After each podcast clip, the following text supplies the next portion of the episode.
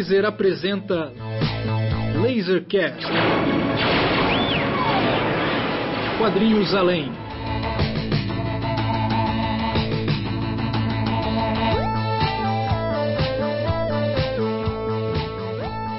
Lasercast de número 55, começando agora com o tema Quadrinhos Vermelhos.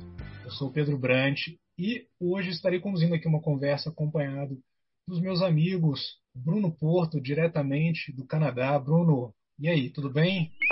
Boa noite, boa noite, bom dia, Raiucas. Diretamente de Goiânia, ele, Márcio Júnior. Aí, estamos aí para mais um combativo e revolucionário Lasercast. Também está aqui comigo, diretamente de Taguayork City, Lima Neto. Olá, camaradas! E aqui ao meu lado, diretamente de Brasília, Distrito Federal, Ciro Inácio Marcondes. Fala pessoal, voltando do exílio aí, fervor revolucionário para o episódio de hoje. Exatamente, quadrinhos vermelhos é o tema do episódio de hoje, é, no qual a gente traz quadrinhos que de alguma forma trazem o imaginário do espectro da esquerda, Pimba. Né, o espectro da esquerda política. Como é que esse imaginário reverberou nos quadrinhos?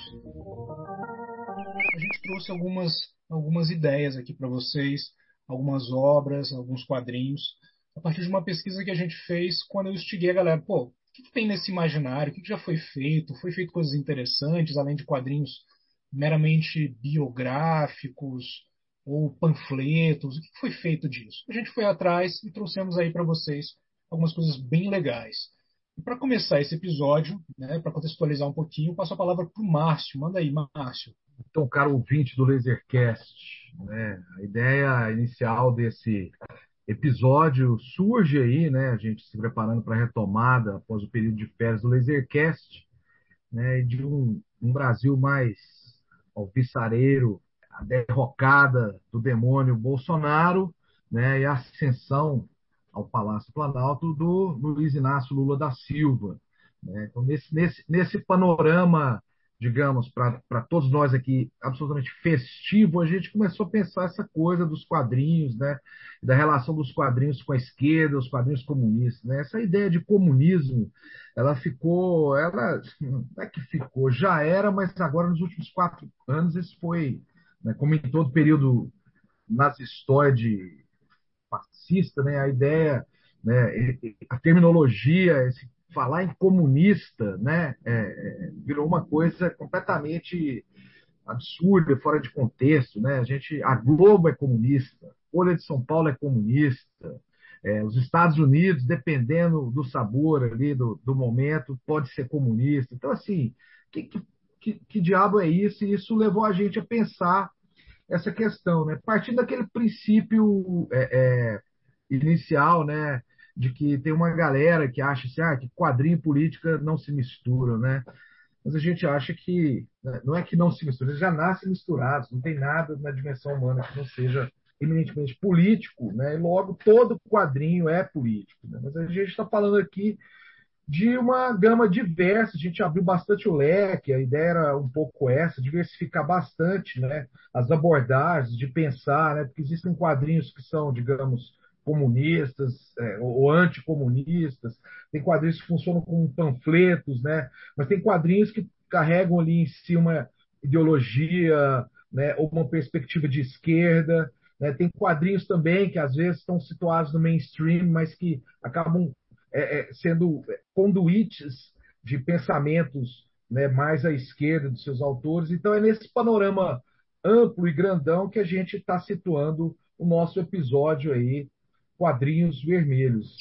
E para começar esse bate-papo, que eu acho que vai render aqui, é legal, eu começo então, né, para a gente começar bonito, chique, né, com o Marx e o Engels, numa adaptação do seu clássico Manifesto Comunista para os quadrinhos, feito pelo cartunista inglês Martin Rawson é, e lançado pela editora Veneta, um quadrinho que eu vou falar para vocês, me, me, me, surpreendeu bastante. Né?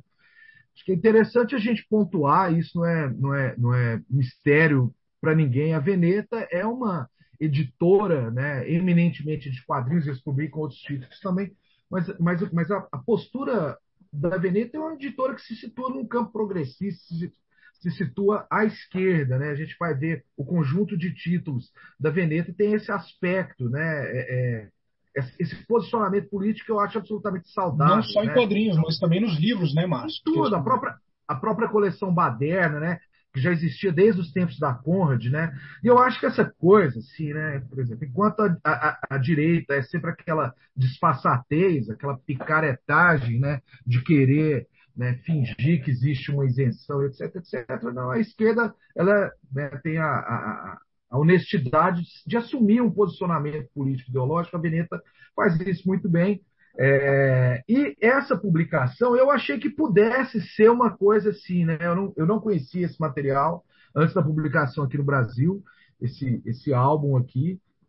E eu achei que pudesse ser uma coisa assim daquelas meio panfletárias ou meio didáticas. Afinal de contas, é a adaptação do, do clássico, né? Texto Manifesto Comunista, né? Do, do Marx e do Engels. E a minha surpresa, inclusive, já lembrar a todos os ouvintes do Lasercast que tem um texto aí do, do grande Ciro Inácio Marcondes, ele já discorreu sobre esse, sobre esse quadrinho na, na Raio Laser, então vai estar linkado aí para você dar um confere lá no texto do Ciro.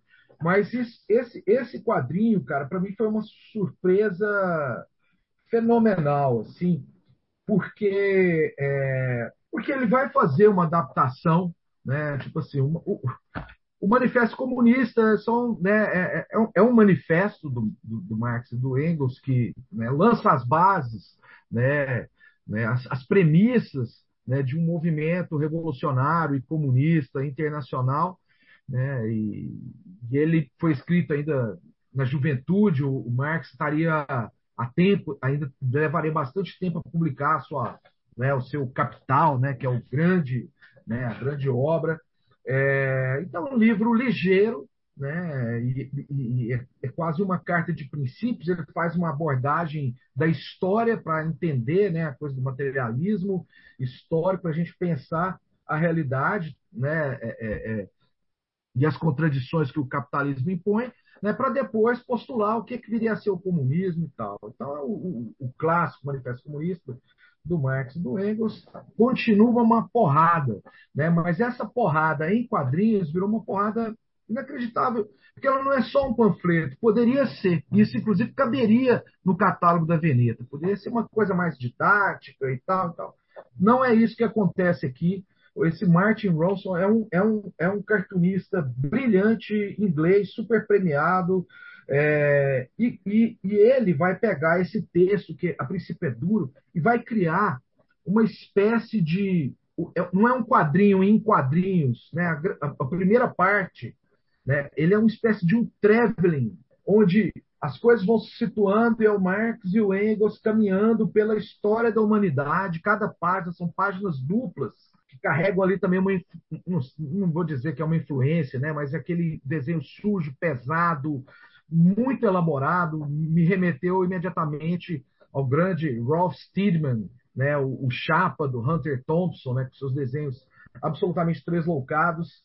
E, e, são páginas duplas que se a gente era, podia ser daqueles livros como é que sanfona que você vai abrindo né e ele vai né, ao longo de metros uma passagem né é, é, um cenário que se desenvolve e, e, e, que a ação vai acontecendo, e nesse meio tempo Marx e o Engels vão dando a real para os trabalhadores do mundo, né? que é a única saída para a gente se livrar dessa ingresia, dessa desgraça chamada capitalismo, é a revolução do proletariado.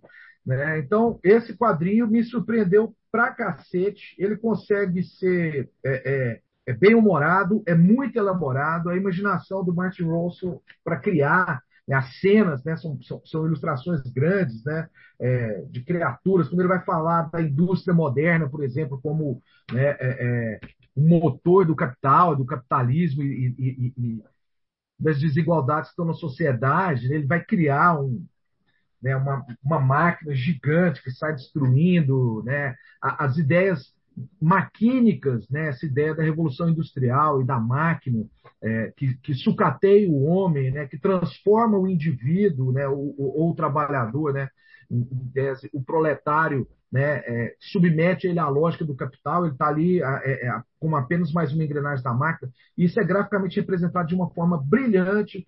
É um livro super divertido, o desenho é fantástico. É, e se a gente se você está achando que pode ser uma leitura um tanto sacal, esquece, porque, primeiro, que é importante né, ter essa referência do, do Manifesto Comunista, né, mas também porque o, o Martin Ronson conseguiu é, é, criar né, uma história em quadrinho, uma narrativa gráfica muito potente, muito pungente, ou seja, para além de tudo, né, assim, além do tema ser interessante, é, ele conseguiu meter uma história em quadrinho brilhante do ponto de vista do uso da linguagem. Então, a gente começa por aqui, está dado o meu recado. É, Márcio, eu, eu, realmente eu fiz um texto sobre esse, esse livro no, no, no Raio Laser, juntamente com uma biografia do Marx, que saiu também há pouco tempo em quadrinhos, mas essa daí era mais infanto-juvenil e tal. É, e me chamou a atenção o aspecto meio dantesco, né? Como se fosse aquelas ilustrações da, do Gustave Doré em cima da, da Divina Comédia, né? Assim, só que adaptado a um universo de máquinas monstruosas. Né? Porque o, o, texto do Manifesto Comunista é muito centrado nessa questão da indústria, né? De, da apropriação da mais cruel possível mais-valia a partir dos industriais do século XIX na Europa, e isso é refletido nas ilustrações do Rolson como uma, como uma espécie de pesadelo dantesco é, moderno, né? criado pela, pela então é, nascente modernidade é, industrial e logo depois pós-industrial. Então, é, realmente é um, é um belo primeiro passo para a gente fazer essa leitura da, de como que esse pesadelo industrial que, cria, que, que, que se apropria de uma relação de desigualdade social, conforme o Marx anuncia no próprio Manifesto Comunista, Marx e Engels, né? Isso permite criar uma linha de, de, de, pensamento que a gente pode seguir no episódio, assim, que seria justamente como é que essas coisas se, se atualizam nos quadrinhos a partir dessas relações aí, essas relações básicas do marxismo, né? É, mas eu vou passar a palavra para o Bruno, né? Que o Bruno vai voltar lá para o início também do, da história dos quadrinhos para contar uns casos curiosos aí, né, Bruno? Eu vou, eu vou trazer duas, duas, dois quadrinhos anticomunistas, né? quer dizer, duas visões na qual o, os comunistas são o mal encarnado, né? Uma, uma é o primeiro álbum do Tintim, é, a pedido do, do, do Márcio Júnior, né? Eu, eu vim trazer um quadrinho do Tintim, que é Tintim no País dos Sovietes. Era uma tira, quer dizer, era uma tira, eram páginas, eram publicadas no suplemento semanal do Le, do Le Petit Ventam, é, e que ele, ele, o Hergé, ele queria que, enfim, fazer uma história em quadrinho moderna, linha clara, ele queria colocar os personagens nos Estados Unidos, só que o jornal era um jornal é, de direita, católico, era, era dirigido pelo, pelo, pelo uh, padre Valeix, e ele deu ordem, falou: não, não, não, não, você vai mandar o Tintim como repórter do nosso jornal, quer dizer, representante do jornal. Então, a gente está falando também de obras de ficção, mas elas estão calcadas na realidade é, tanto na história quanto no objetivo panfletário, e vai mandar para lá para mostrar como o, o governo dos, dos, dos, bolcheviques é um, é um horror. Né? Quer dizer, a ideia do Tintin era ir lá revelar é, os segredos da política do, do, do Stalin, do, do, Joseph Stalin, que tinha tomado poder, e o EG mandou. Né? E ele não, nunca tinha saído da Bélgica, né? ele não, nunca tinha ido à, à, União Soviética. Então, ele se baseia no que vem, a, vem o briefing né, disso. Então, é, é, muito, é muito horror, é gente sendo fuzilada, enfim. Quer dizer, não, é, não são coisas que não aconteciam, mas ele pinta um cenário de penura e de horror total. Né? E ele tem como base um, um, um, livro que, inclusive, ele tira cenas diretas do livro, né? bastante fiel no sentido de pegar um evento e colocar, que era o Moscou às Claras, que era um livro que tinha sido escrito pelo Joseph Duillier, que foi uh, cônsul da, da Bélgica na, na, na, União Soviética né, por oito anos, e que aí escreveu um livro enfim, era, era, contava esse horror todo. Né? E o, o, esse é o patinho feio da obra do Hergé, tanto que ele se recusou a refazer, como ele fez uh, com os, os outros uh, vinte e poucos álbuns que ele fez. Ele, quer dizer, não os vinte e poucos, mas os primeiros uh, nove álbuns ele refez do número 2 ao número 8, redesenhou, depois reeditou, coloriu, e esse ele falou, cara, não, isso aí é um pecado da minha juventude, esquece, tá cheio de erro, cheio de erros assim factuais, né? Ele, ele, ele coloca pô, banana. Não, não temos banana, bananas estão em falta aqui. Não. Cara, não tinha baiana, banana na. Sou, se você é baiano mesmo, baiano, poxa, que daí. Na, na, na, na União Soviética naquela época, né? Quer dizer, ah, o petróleo da Shell não, não tinha. Quer dizer, são, são coisas que vão. Né? Fake news. Né? Hergé, pioneiro da fake news. E, e, e o outro caso acontece esse álbum, é, é, esse, esse, esse aí foi publicado entre 1929 e 1930, semanalmente, depois foi reunido como álbum 1930. E um outro exemplo, assim, bastante uh, desesperado de você pintar os comunistas como, como vilões, acontece uh, na década de 50, quando a Marvel, que na época então já, já se chamava Atlas, não era mais Timely, ela tenta trazer de volta o Capitão América na, alinhado com a política do governo uh, da Guerra Fria. Né? Então, tudo que o, o, Capitão América, digamos, fazia com os nazistas no, na, na, década de 40, eles tentam transformar né, e nisso eles tentam, eles se, se valem dessa do patriotismo para, ó, oh, agora ele está lutando contra os inimigos da América. E, a, e, e, e era ridículo, porque o que, que acontece? Teve a, a, decadência né, do gênero super-herói após a Segunda Guerra Mundial. A revista do Capitão América acaba em 1949. Os últimos dois números dela, inclusive, são histórias de horror chama-se Weird Tales of Captain America, já era dentro daquilo que a EC Comics ia fazer brilhantemente e que, enfim, né, foi sabotada pelo, pelo código é, de ética dos quadrinhos, né, pelo selo né, Comics Code. E em 54 você já, você já tinha um Comics Code acontecendo e aí você tem três números que tentam fazer o Capitão América, e, e é ridículo, porque na, em, você tem Capitão América, eu estou pegando aqui as, as capas, vem em cima, em cima do logo, Captain America Commie Smasher. Tá? Ele é o esmagador de comuna. Né? O, as histórias são Striking Back at the Soviets, See Captain America Defy the Communist Hordes, quer dizer, as hordas comunistas. Então, tudo isso era, uma, era, era tentar pintar os comunistas como os grandes nazistas da década de 50, como os grandes vilões. Né? É, e não dá certo. Né? Quer dizer, não, não tinha ninguém nessa vibe. Ela dura três números, em 54, acho que vai de, de fevereiro a julho, uma coisa assim. E o Capitão América só dá as caras de novo dez anos depois, aí já com a Marvel, Marvel em 64, que aí eles fizeram uma dobradinha com o, com o Homem de Ferro, mas a Marvel toda, no início da a Marvel toda, ela, ela, ela tem uma renca de anticomunista, né, de antissocialismo em vários personagens, quer dizer, tá, tá naquela, na, na, no subtexto da história. Né? O Quarteto Fantástico ele ganha os poderes porque eles estavam tentando é, é, competir com os soviéticos de serem os primeiros homens ao espaço. Né? O, o, Homem de Ferro ele é capturado por terroristas, é, ditadores no sul da Ásia. O, o cara que sabota a bomba do, do, do Bruce Banner é um sujeito chamado Igor, da, né, da Cortina de Ferro. Então, assim, você tem na Marvel você tem toda essa, essa vilania nos anos 60, quer dizer, traz isso, obviamente, num, num, com, com, muito mais sutileza do que se tentou fazer com o Capitão América. Isso, inclusive, você também vê nos desenhos animados, né? ou, ou desenhos desanimados da década de 60, que eram aqueles que você recortava os desenhos do Jack Kirby. Gibi filmado.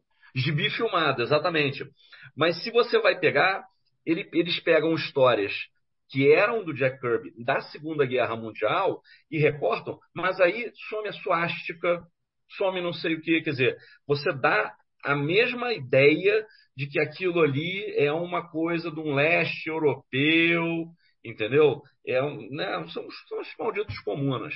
Né? Então, enfim. Né, a Latvéria não seria um estado do, do bloco soviético? A Latvéria, né? certamente. Um não, então, nessa história, do, nessa história do, do, do, Capitão América, eles falam das incursões dos Estados Unidos é, na China, no Vietnã e em um país fictício da Europa e tal, e que depois isso, nos anos 60, acaba, acabaria virando a Latvéria do Doutor é, Destino. É. Sem comunismo não, não tem Marvel. É, tá bom. Que Exatamente. Exatamente. Quadrinhos nada explícitos nesse sentido, em contraponto a, a, digamos, vamos chamar de timidez da Marvel, são os quadrinhos que eu queria comentar aqui. Pesquisando para esse Lasercast, eu cheguei num post de um blog bem interessante, até porque ele parece um blog meio à moda antiga, daqueles assim que é Tipo a Raio Laser. Né, a gente vai dizer que a Raio Laser é uma publicação independente que busca uma abordagem séria e digna de valor de culto e valor artístico as histórias em quadrinhos cultivam em leitor.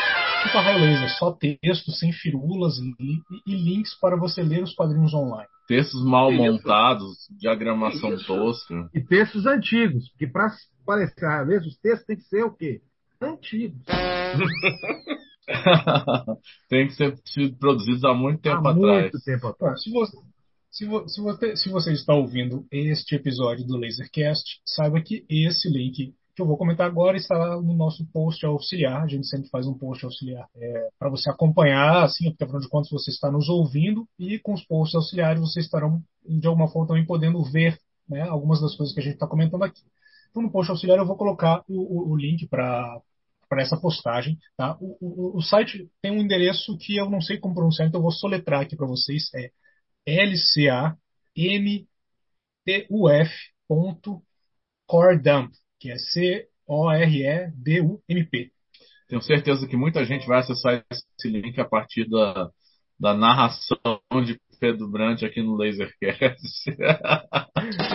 Enfim, o link vai estar também no nosso post soletrado, auxiliar. Soletrado. É. Nesse site eu achei esse post que é o chamado Cold War Comics About Communism, que é quadrinhos da Guerra Fria sobre comunismo no qual o autor do post ele faz um breve comentário a respeito de cada uma das obras ali e coloca um link para você ler online a maioria delas. Né? E ele ainda coloca ali uma classificação, quais são as mais interessantes, as menos interessantes e por quê. Né? E ali, talvez assim, digamos, a mais conhecida dessa lista, é, e eu já vi ela em outras listas, em vídeos no YouTube, então, se chama Is This Tomorrow? Que pinta o que seria a América tomada pelo comunismo naquela histeria clássica da Guerra Fria. E é uma coisa muito engraçada, que parece muito com o que a gente vê hoje em dia, assim, sabe? Quando as pessoas falam de comunismo, assim. É o mesmo medo que a gente vê nesse quadrinho de 1947, é, cuja autoria, ou pelo menos a, a, a produção, é, está associada ao Charles Schulz, o criador do Peanuts, né? O Bruno Porto até me perguntou se tinha fonte para isso. Eu não sei, Bruno, é o que eu vi lá nesse post. É algo a se, a, a se pesquisar melhor depois. Né? A arte não parece nem um pouco com, com a arte de Peanuts, isso Atenção, já adianta. Acadêmica, Mas é uma arte bem. Atenção, Érico Assis. Esse post, esse post é, uma, é, uma, é uma delícia, porque como tem os links, você pode conferir lá os quadrinhos. E são quadrinhos muito, muito duros, assim, são quadrinhos antigos e tal. Né? Para quem realmente gosta desse tipo de, de, de quadrinho, mas vale muito pela curiosidade. É, e todos os quadrinhos assim é, publicados não por grandes editoras, mas por uh, dentro de outras publicações ligadas a, a, a algum, alguma religião, instituições católicas, partidos. Então são todos quadrinhos assim totalmente fora do radar. Isso que é o legal desse post. Né? E, e, que só deixa mais interessante a visita ali. É uma, uma postagem relativamente rápida, mas com vários links para quem quiser chafurdar no assunto. Outra personagem que eu queria trazer aqui que, eu tava, que a gente estava até comentando na, na, na, produção, né, é a Octobriana, que é uma personagem que é uma personagem fictícia. Ela surgiu como uma espécie de, de tentativa de um autor de emplacar uma, uma personagem que nunca existiu, quase como se fosse uma fanfic. Né? Publicou um livro sem dizer que aquilo ali era ficção. Muita gente acreditou que aquilo ali era de fato uma personagem que tinha vindo uh, da, da Rússia, que era tipo a resposta russa aos comics dos anos 60, é, a partir do que a gente viu é, ali da, da contracultura, do Crumb, que vinha da Califórnia e tal. E aí essa personagem, na verdade, assim, é uma personagem fictícia e a partir da, da, da, existência desse livro publicado em 1971 pelo Peter Sadesky, que é o autor dessa, dessa, dessa personagem fictícia que acabou se tornando uma personagem da cultura pop britânica, ela foi adotada por uma série de autores dos quadrinhos ingleses já na década de 80 que começaram a incorporar ela em histórias e tal. Ela virou quase uma, uma, uma subcelebridade do, do, do underground do quadrinho britânico. Me fugiu agora qual dos dois está fazendo uma série que ele pegou, Octobriana, e está fazendo histórias. Jim Rugg. Personagem. É o Jim Rugg, né? Jim Rugg. É, uhum. é ele, ela aparece no Luther Arkwright, né? Nesse mesmo post, ele eu, eu, li o Luther Arkwright, não lembrava da, da, da Octobriana, não sei se saiu em uma edição que, que não saiu no Brasil. Enfim, é, acho que essa discussão é interessante, essa coisa que o Bruno trouxe sobre os, os super-heróis, né? Me lembrou um texto que eu publiquei em 2011 na Raio Laser, O Poderoso Thor ou Stan Lee enquanto mito, um texto clássico que é, fala justamente sobre a abordagem, a visão, né, da, Guerra Fria, é, uma, uma, uma visão completamente insuflada de ideologia da Guerra Fria, nos primeiros quadrinhos Marvel, eu peguei o caso do Poderoso Thor, né? É, do quadrinho do começo dos anos 60, do Jack Kirby, de Stan Lee e tal. Eu só não quero recontar a história desse, desse, desse, desse texto, que ele até gerou uma certa polêmica, mas, até porque era ingênuo, um texto de 2011 e tudo mais, mas ao mesmo tempo me ficou muito gravado na, na, na memória os alienígenas que tinham cara de Stalin, que enfrentavam o Thor, e os outros inimigos que eles, eles vão também pro, pro acho que pro, pro Japão ou para para China, né, para China. E aí uns eles mostravam, desenhavam os chineses bem é, com as feições demoníacas, assim, completamente amarelos e grotescos, assim. Né? Então, às vezes, é bem menos sutil do que parece né, o, o tipo de propaganda anticomunista que existia. Mas aí o pessoal da, da Marvel justifica né, que fazia parte do zeitgeist americano da época, né, que eles estavam vendo a Guerra Fria é, propriamente dita e, e, que era, digamos, uma coisa do toda a cultura americana é, tinha aquilo. Mas assim, se você for olhar obras do underground e tal, até mesmo um filme como Cidadão Kane, eu lembro que ele coloca o Kane como uma figura que era acusada pelos fascistas de serem comunistas e pelos sindicais comunistas americanos que ainda existiam nos anos 30 nos Estados Unidos, né, antes de serem varridos pelo macartismo, eles é, acusavam Kane de ser um fascista. Então era engraçado porque o, é, é, é, é, naquela época o jargão sobre o comunismo ainda era colocado em questão, não era simplesmente um inimigo mortal, algo nefasto que ser combatido a qualquer custo, mas um debate que estava em discussão nos Estados Unidos dos anos 30, principalmente, né, a época do New Deal é, e da Grande Depressão e tal. Mas é, eu queria falar sobre uh, um clássico incontornável dos quadrinhos de esquerda, que é o Eternauta, do Westerheld, de Solano Lopes, é, eu quero falar principalmente um pouco do contexto desse quadrinho. Eu já falei sobre ele no episódio Quadrinhos Além, foi o episódio 3 do Lasercast, então já faz um tempo, então vale a pena reciclar, né? É, mas eu quero colocar um pouco desse ponto de vista da atuação política do Osterheld, né? E comparando especialmente o Eternauta 1 com o Eternauta 2, que ele publica em 74, se eu não me engano. O primeiro é publicado na revista Hora Serum, entre 57 e 59, e o segundo a partir de 74. E o Osterheld vai ser é, preso pela ditadura argentina é, logo depois da publicação do Eternauta 2, que ele vai fazer com Solano Lopes também. A história do Eternauta é cheia de publicações, republicações, remakes, etc. É, eu quero falar principalmente do Eternauta 2, que foi que me fascinou bastante, e não tanto do remake, que foi publicado pela Comic Zone, é, porque essa obra, esse remake, ele foi interrompido antes que ele pudesse ser propriamente concluído, foi concluído às pressas. Eu acho que o Osterheld ele desenvolve mais as ideias dele no Eternauta 2. Né? Recapitulando um pouco, o Eternauta 1 foi publicado é, é, no momento antes da ditadura argentina. Né? Ele, você tem vários pequenos golpes de Estado na Argentina durante o século XX tal. Você tem uma ditadura que começa em 64, dura alguns anos, depois o peronismo reassume, até que um novo golpe é instaurado em 74, né, que é o famoso golpe do Videla e tal, que inclusive está é, discutido nesse filme Argentina 1985, que está concorrendo ao Oscar de melhor filme estrangeiro aí.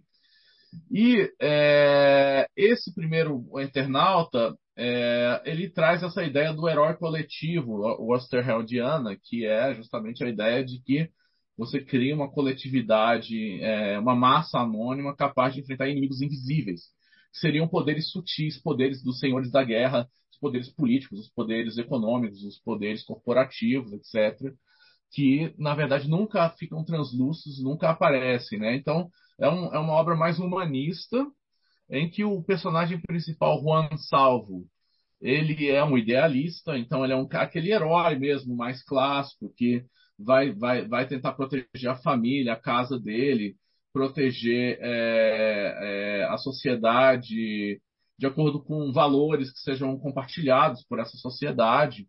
Né? Só que quando ele vai para o Eternauta 2, é, muitos anos depois, e ele retoma a, o trabalho com o Solano Lopes, que eu acho que é um trabalho até muito mais sofisticado em termos de ilustrações, ele vai publicar isso pela editora Record, ele vai trazer muito mais, muito mais é, agressivo o tom.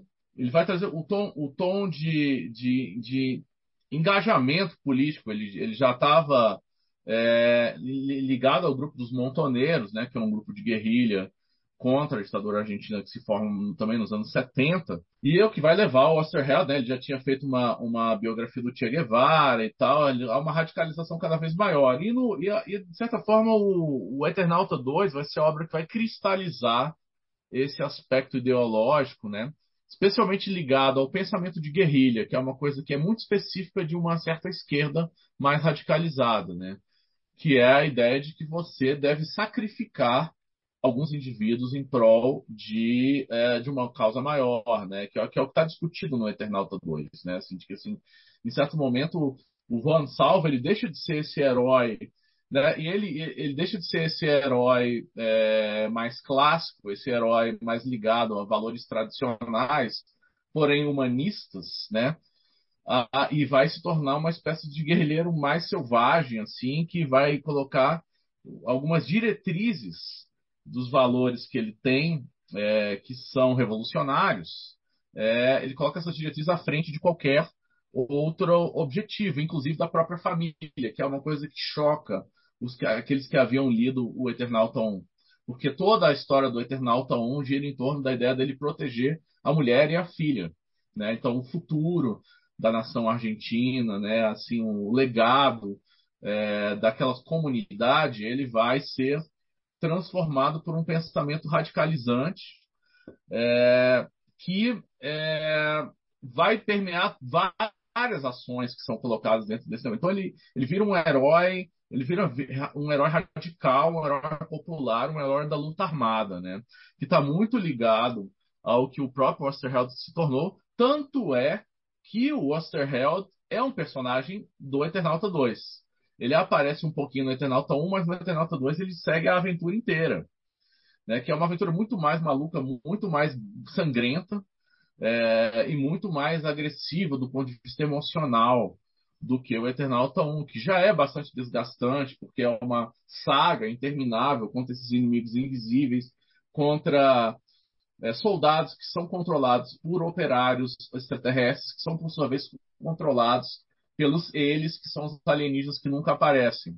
São basicamente o poder invisível, né, digamos, a mão invisível ali, para quem quiser, é, de, um, de, um, de um capitalismo então emergente, que é, toma, tomava poder da, na América Latina a partir uh, das ditaduras, né? militares que vão, é, como todo mundo sabe, vão transformar tragicamente o destino do continente. Então, todo mundo geralmente sabe, né, que Oscar Wilde ele foi preso, capturado e desaparecido junto com as quatro filhas dele. É, nunca foi encontrado o corpo dele, né? Assim, você tem registros claros de que ele foi assassinado, né? É, e é interessante que o Eternauta virou um símbolo de resistência é, de esquerda na Argentina. É, a última vez que eu fui lá, eu vi vários grafites do Eternauta, assim, né? Com, com palavras de ordem desse tipo, assim, né? Que colocavam muito como que o, o poder é, simbólico.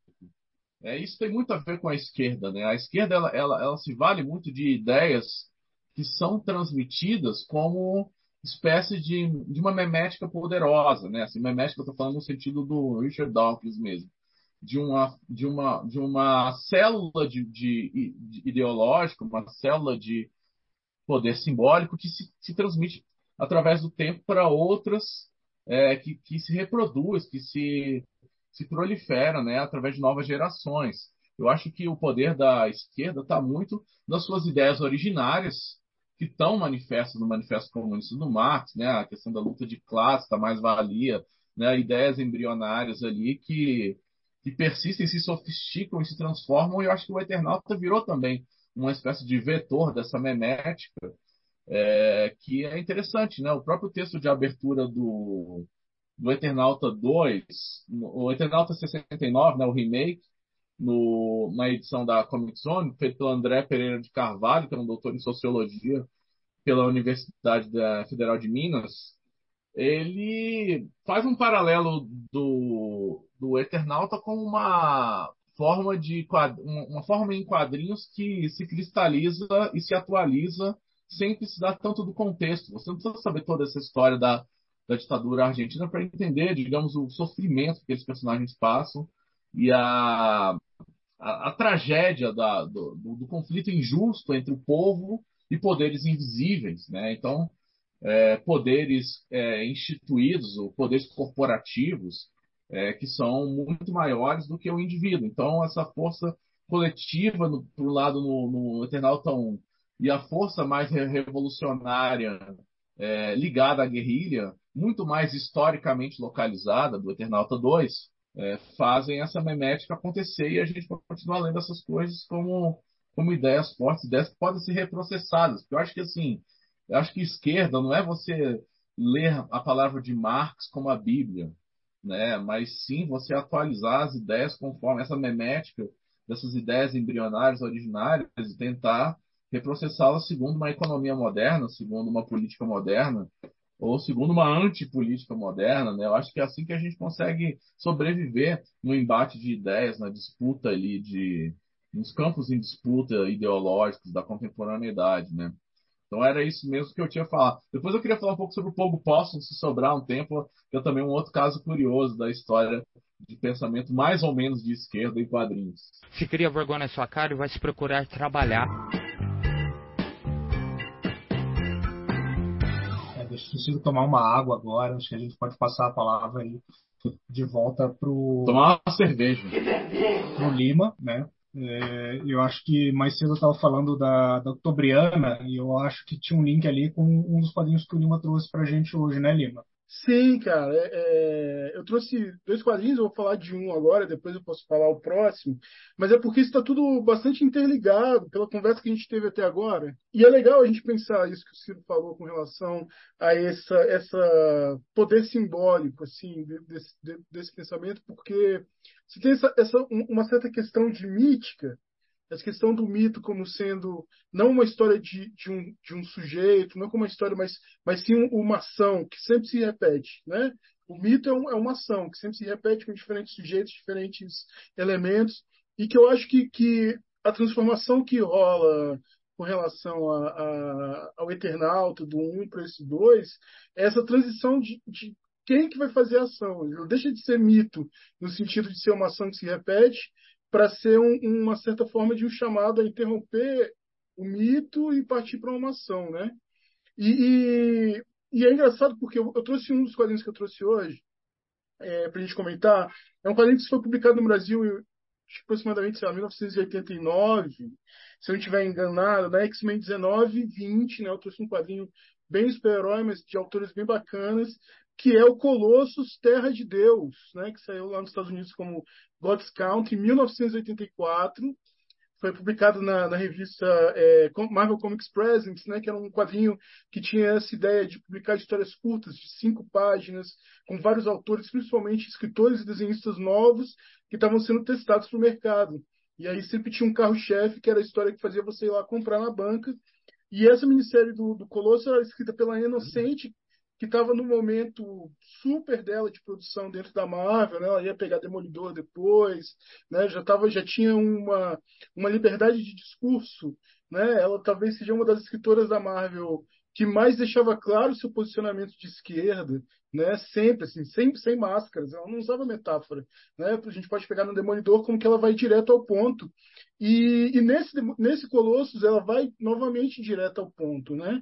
É uma história que tem a arte linda do Rick Leonard, com a arte final do P. Craig Russell, na maioria das edições, né? São histórias bem curtas, então é um quadrinho bem bonito de se ler.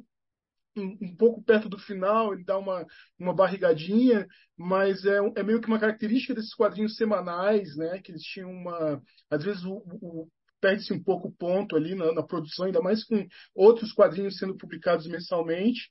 Mas o ponto que eu queria chegar é que, inclusive, é um dos quadrinhos que a gente vai comentar talvez um pouco ainda hoje, é como que esse quadrinho, God's Country, ele era um quadrinho que vai exatamente, que usa o personagem de Colossus, né? A Inocente, ela usa o personagem de Colossus, que é o X-Men de metal russo, para ir direto na ferida da, da norte-americana, né? Isso no norte-americano, né? No, no, no, governo Reagan de 1980, com sequelas da Guerra do Vietnã, né, a Guerra Fria no momento realmente mais é, é, nevrálgico, assim, né, onde a gente tinha medo de, de, bomba atômica na nossa cabeça, e a história do Colosso que vai passar umas férias rodando pelos Estados Unidos, né, para tentar se achar, se encontrar, entender o país que ele está. E o que é interessante com relação a essa história é que ela leva para frente como metáfora, né, ela tem uma ideia que é muito interessante é, que é pegar essa coisa de que o Colossus era o homem de aço da Rússia, né, que foi para os Estados Unidos, e que foi para os Estados Unidos, né, como tendo essa ideia de que o país comunista é um país em, em, declínio, então ele é, sei lá, o último sobrevivente desse país em declínio, e vai virar, e que era um fazendeiro, e que vai para os Estados Unidos como um garoto fazendeiro de aço, né, como se fosse super-homem russo uma versão do Super-Homem Russo que ela vai abordar para discutir essas ideias dos Estados Unidos naquele período de 1980 de maneira muito direta. Né? Então, ele está ali no, no, no, no, campo, ele está passeando numa cidade do interior dos Estados Unidos, e aí ele, passeando em termos, porque ele só treta, aonde ele vai as pessoas são grossas com ele, porque a Inocente deixa claro, né? desde o primeiro quadrinho, é, essa, essa, esse choque de, de cultura né? entre, entre o, o Peter e o restante da população. E ele encontra, esbarra com uma família que acabou de ver, a criança, né, o filho da família acabou de ver um assassinato ocorrer né, na, na, no, num afastado ali onde a família está fazendo piquenique. Essa família, ela é formada por, pelo pai, que é um que é um americanão, assim, aquele americano mais americano clichê do mundo, né, que anda armado, que ensina o filho a atirar, né, que fala para o filme sempre está atirando, que tem uma mãe, né, a mãe, né, a mãe da criança, a esposa dele, que é uma esposa que está é, mentalmente abalada por uma série de problemas, um pai que é um avô, né, que é fixado com o passado hollywoodiano dos Estados Unidos e que é, é, vê a situação de ter que se proteger porque viu o filho, né, o filho foi, foi é, viu esse assassinato.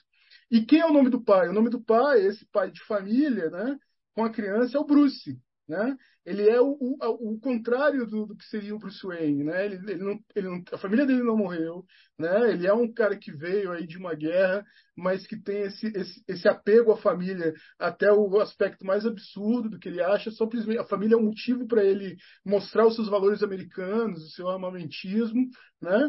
E aí ele entra em choque direto com, com, com Colossus, porque o Colossus quer proteger a família e ele acha que ele vai conseguir peitar tudo aquilo com arma, sendo que são os assassinos.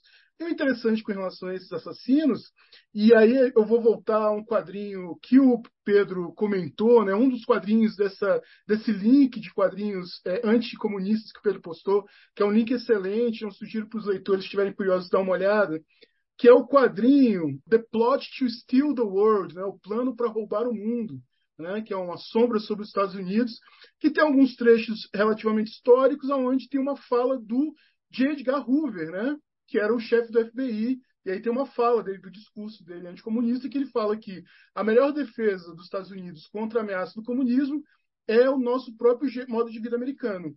Nossa verdadeira, é, nossa arma certeira é a verdade. Né? Isso é, é, um, é, um, é um discurso dito pelo Hoover que a inocente vai pegar e vai distorcer, vai, ela vai abrir todinho, né? Porque esses assassinos são assassinos do governo, dentro de uma célula do governo, que é escondida, que, que pega soldados, ex-soldados militares, transforma em armas, né, escondidos para poder consertar os problemas que a América precisa que sejam consertados sem que ela saiba.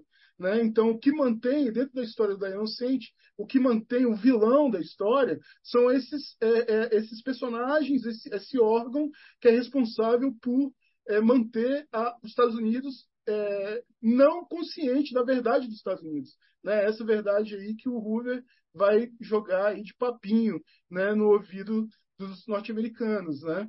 E aí é muito interessante que o chefe desse departamento é um, é um cara bem velho, né? Um desses meio coronéis assim da, da política norte-americana, que tem uma fixação de lavar a mão, né? Está sempre considerando que ele está com as mãos sujas. Tem um monte de um monte de, de figuras, né?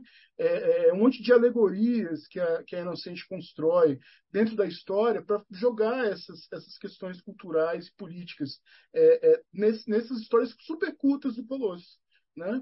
E a história se desenvolve. É uma desses, um desses assassinos, é uma mulher que ela, que ela vai e ajuda o Colossus e a família a sobreviver, e ela termina é, parte da história amarrada com uma corrente. Né? Então a gente tem aí uma referência a uma Mulher Maravilha. A Inocente está sempre brincando um pouco com essa relação entre as duas editoras para fazer esses comentários. E acaba sendo uma leitura muito interessante e em suas poucas páginas, quer dizer, são alguns capítulos de cinco páginas é, ela, ela é, aborda com muito mais coragem, né? com muito mais é, é, é veemência, assim, muita mais verdade, verdade, de certa forma. Né? A gente, verdade é, é uma questão que é bem colocada, que é, que é colocada em questão na história, então, mas, mas de certa forma tem uma, uma, uma honestidade da Inocente ao abordar essa questão diretamente nesse quadrinho, que um quadrinho como, por exemplo, o Alardeado, Super-Homem, A Foice e o Martelo, não consegue nem se aproximar né? Não consegue nem chegar perto, assim, né? Porque acaba sendo um quadrinho que não tem não tem uma, uma que no fundo, para mim, pela minha leitura desse Superman foi esse martelo, não tem lá muito interesse de querer discutir o, o fato do Super-Homem ser um ser russo é um uma, um, um, fato qualquer, assim, né? Não tem, não é, não chega a ser, não tem nada sendo discutido ali, né? Então, esse quadrinho foi uma, foi uma ótimo, foi ótimo reencontrar essa inocente. Foi interessante pensar como que ela pega esse poder do símbolo, né, que a gente tinha comentado, é, sobre esse poder do pensamento de esquerda simbólico, e ela vira ele é, é, é a partir do próprio símbolo norte-americano para tratar desse simbolismo. Né? Ah, o personagem do Colossus acaba de qualquer maneira na história, mas o que ela quer dizer na história real acontece no seu, nos seus é, momentos né, é, é iniciais até a metade, o final é, é um, um apertar de mãos sem peso, mas sempre né, os vizinhos são aqueles vizinhos é, é, é ignorantes. Né? Tem uma crítica geral sobre todo o, o, modo de ser americano dentro desses quadrinhos, que é uma leitura realmente muito interessante, que eu recomendo para todo mundo. E Você chegou a ler, não é, Márcio, o, o, o Foi-se o Martelo do Super-Homem para se preparar para o nosso episódio? Eu cheguei, cara. Eu, assim, né? É óbvio que o mote é, é, super interessante, assim, né? Essa ideia. Lá, e se o Superman, né? Se o bebê, ao invés de tivesse chegado ali nos Estados Unidos, né? Ele tivesse chegado é, é, digamos, né, na, na, União Soviética. Né? E é essa premissa aí desse gibi que, como bem disse o Lima, é super alardeado aí, a foice, Superman, a foice, o martelo, com o roteiro do Mark Millar e a arte do Dave Johnson e do Killian Plunkett.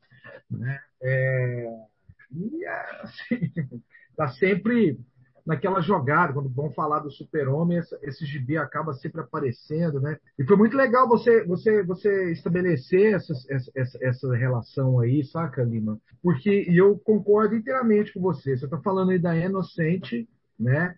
Que estava ali na Marvel naquele momento e produz uma história com essa com essa perspectiva, né? Então me interessa, assim, por exemplo, dentro do, do, do quadrinho mainstream, principalmente do quadrinho de super-herói, que é uma indústria completamente é, é, que tem lado, né? É uma indústria... Primeiro que super-herói é fascismo, então, né? E aí mais uma vez recomendo o clássico texto ali para mim já do, do, Rogério de Campos, né? Aquele livrinho né? do Super-Homem. Mas assim, a par disso, é, o que a gente tem é essa ideia de dentro de uma, de uma indústria que é muito engessada, né, uma figura igual a Inocente conseguir, cara, né, estabelecer uma discussão dentro do quadrinho, pegar aquela coisa que é totalmente formulaica, né, e meter bronca né, é, é, é, na parada, assim, e fazer, digamos, é, é, estabelecer um ponto de vista, né, estabelecer uma questão, colocar ali uma crítica e, sair, e, e fugir desse escopo maniqueísta e de propaganda. Quando o Bruno estava falando né, lá do Tintim e do Capitão América, né, eles não são experiências malfadadas, eles são experiências super bem sucedidas, porque o papel que eles cumprem é o papel de propaganda. É isso que eles fazem, eles são veículos de ideologia. Né? Por exemplo, no final da, da, da, da Segunda Guerra Mundial, o super-herói deixa de ter é, é, função, né? a função do super-herói era a propaganda ali, né? É, é, uhum. Ele deixa de ter função, os gibis da AC Comics, os gibis de terror, vão, vão saber problematizar as questões da Guerra Fria de forma muito mais profunda, e é preciso, inclusive, que os gibis super-heróis vão se restabelecer para sacanear, para derrubar lá a, a, a, é, é, né, a AC Comics e aquela tentativa, mais uma, de amadurecimento da própria linguagem dos quadrinhos dentro dos Estados Unidos. Né? Então, essa, essa sabotagem, ela está colocada. Né? Então, e não era nada é, é, é, sutil, não. Homem de Ferro é anticomunista até o talo. Né? Mas, e aí fica aquele discurso, o comunismo, etc, etc, etc. Né? Mas é a Marvel que não devolve o original para o Jack Kirby. É a Marvel que se apropria de tudo que ele criou, inclusive para fazer esses desenhos que a gente adora, sem nunca ter dado uma moeda para o cara. Ela que se apropria. Então, cara, a dinâmica que está lá no Manifesto Comunista, ela está reproduzida nessas editoras de uma forma muito presente. E aí a gente vê a Inocente, por exemplo, trabalhando numa pressa, e ela vai ter muito mais espaço para desenvolver isso na fase dela, do Demolidor, né, que está toda publicada agora aqui no Brasil, inclusive com os quatro primeiros é, volumes editados pela nossa Dandara Palankoff, né, é assim, e que é um barato, cara, porque todos esses aspectos que o colocou estão lá a cada instante, cara, né? A, a Inocente vai pegar o Demolidor ali, é, é, é, numa sequência pós é, a queda de Murdoch, e ao invés de restabelecer imediatamente ele como um advogado bem sucedido, que etc, etc, etc e tal, não. Ele fala, cara, eu nem quero mais esse peso de ser advogado. Né? Ele acaba virando um cara, ele quer ter um emprego, viver ali na cozinha do inferno, mas ela vai criar né, uma clínica de direito para quem, para a população de baixa renda que não tem condição de contratar um advogado, tá todo... ou seja, né, é como se fosse o bolo, né? faz cozinha solidária, né? Assim, o, o, o demolidor da, da, da, da Inocente trata disso e trata é, é, dessas questões todas né, o tempo todo de uma maneira que eu acho que é isso. É um, é um quadrinho que não é, por exemplo, assim, um quadrinho comunista, um quadrinho de esquerda e tal, mas está lá uma visão de uma autora tentando, digamos, é, é, trabalhar né, todas essas questões. E sobre o Superman a foice, entre a foice e o martelo é outra jogada, porque é tido como se fosse uma espécie do cavaleiro das trevas do super-homem, como se fosse uma obra com um nível tal. Né? E eu fiquei muito tempo esperando para ler isso, sim, estava num canto e comia ter esse episódio, falei, pô, é a chance de eu ir lá ler esse negócio. Eu, particularmente, é, me divirto, né, a maioria das vezes, nem sempre, é, com os roteiros do Mark Millar. Então, quanto menos pretencioso ele é, para mim, mais ele acerta. Eu acho né, aquele o velho Logan mal barato, gosto do, do, do Kick-Ass. Né? Eu gosto desses, desses quadrinhos dele. Ele tem lá uma homenagem Starlight, se não me engano, bem bonita aos quadrinhos, ao Flashboard, esses quadrinhos né, clássicos de sci-fi. Né? Eu acho esse quadrinho sensacional é, desenhos do grande Goran Parlov e tudo mais. Mas aqui, cara, é assim. Você tem essa perspicácia e, e os jogos narrativos do Mark Miller. Mas por trás disso tudo, cara, você tem uma história em quadrinho que é absolutamente conservadora, reaça, safada, picareta, né? Assim, esse Super-Homem Trafoice Martelo é uma baita de uma picaretagem, sim, né? Que, que, que coloca o seguinte, né? O Super-Homem ele vai, né, ele, a nave dele vai chegar lá na União Soviética, ele vai virar tipo o homem forte de Stalin, né, e, digamos, né, assume aquele negócio, e do outro lado do mundo tem o Lex Luthor ali, que vai ficar, né, é, é, polarizando com o super-homem. Né? A história é cheia de reviravoltas, né, tem lá os seus, é, é, é os seus maneirismos, né, que em alguns momentos ela fica divertida, visualmente, para mim, é, é, é, muito datado já. Eu acho que o David Johnson é um excelente capista, um design de capa, como narrador gráfico é, de médio para praticamente baixo, como diria nosso saudoso José Mojica Marins.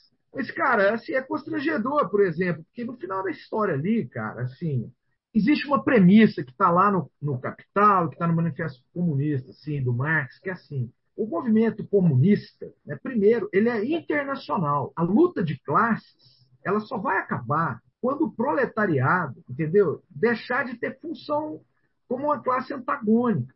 Não precisa mais. Ou seja, a ideia do poder para o comunismo é um poder, ou melhor, do Estado para o comunismo é de um Estado que é biodegradável. À medida, essa é a premissa, à medida que a sociedade avança, as conquistas avançam, são conquistas tanto coletivas quanto individuais, né? Essa ideia de achar que a ideia do indivíduo está solapada é um equívoco, né? Assim, à medida que a sociedade avança, o Estado vai fazer o quê? Ele vai encolher, né? Então, assim, o que acontece aqui nesse universo hipotético do Superman entrar com o martelo é o seguinte, que o Super-Homem ele consegue, de fato, lá com o Brainiac e tal, fazer o mundo inteiro, né? Assim, ele supera.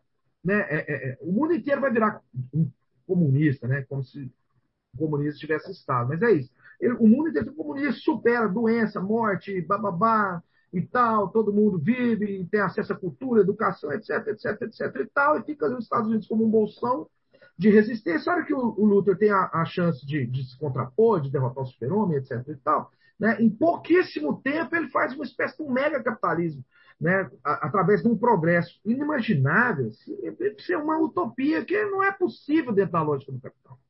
Isso é uma tolice, uma bobagem. Ou seja, é como se, né, por exemplo, o Mark Miller ele condena esse projeto de uma sociedade avançada e igualitária, né, né, e que inclusive tende a renegar a ideia de progresso, né, como se fosse o, o cara condenado à tristeza e à dor. Assim. Ele não, né? Ele não passa fome, ele tem acesso à cultura, mas ele, de, por algum motivo ele é soturno, triste, deprimido. Né? E, e, é triste, é muito ruim, porque ele não tem a liberdade de. Né? Enquanto que lá no capitalismo a coisa eclode, é bem sucedida e de repente é tudo bacana e tal, assim, sem. É, assim, tudo que ele cria mil artifícios para dizer da dificuldade que foi o super-homem estabelecer aquela, aquele, digamos, né, um plano internacionalizante, onde tem uma coisa que é interessante. O super-homem não invade nenhum país, nem sequer os Estados Unidos. Ele não invade nenhum país para que aqueles países vão, vão é, é, venham a aderir à ideia, né, a, a, a, ao, ao, plano político e à estratégia política do comunismo, de, de, de, ser um planeta que se comunica, etc. Ele não invade. Né? Os países vão optando por isso, naturalmente. Né? E aí, no final, não, cara. No final, tudo se perde, porque o comunismo é como se fosse embrionariamente ruim. Né? Ou seja, no final das contas, cara, é tudo uma caricatura boçal que tem um lado, né? que tem um lado político que está definido aqui, são de bicareta, conservador e reacionário. Né? Formalmente, forma e conteúdo não se, não se dissociam, né? portanto, ele é formalmente reacionário e do ponto de vista do conteúdo. E aí ele aponta mais uma coisa do fascismo, do presente dos super-heróis. Ele vai mostrar uma coisa, cara, que é o seguinte, bicho, assim, o erro de qualquer gibi de super-herói é querer assim, ser sério, como se isso fosse aplicado à sociedade. Né? Esse esforço de pensar né, como se o super-homem existisse, portanto, na União Soviética ele vai dominar o mundo, etc, etc, etc. Né? Isso aí, cara, é gibi de super-herói é uma tolice, assim, né? nesse sentido. Né? São pouquíssimas as, as, as obras de super-herói que, que, levam, que tentam falar assim, olha, e se isso existisse de fato, se fosse sério, como é que ia funcionar? Né? A coisa né, acaba virando esse pastiche meio, meio bobo. Eu gosto de super-herói quando é, é, tosco mesmo, é porrada, chute. Eu acho que o Bruno tem algo a dizer. Diga, Bruno. É porque eu só, queria, eu só queria completar, só fazer uma conclusãozinha com relação... Pode, pode completar, pode é completar, que o livro certamente mim... vai fazer uma coisa mais, mais importante. Não, vou não, é só fechar, só fechar. É porque, para mim, esse fosse o martelo, ele, ele, funciona assim. Acho que o Mark Millar tem um saco, assim, dois saquinhos.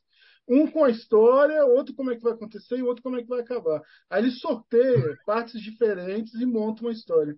E aí essa história, Fosse Martelo, ela tem um finalzinho que no quesito história de super-homem, é legal, né? É legal. É, é a coisa do, do, do, São os do amanhã, dele, né? né? São os maneirismos dele.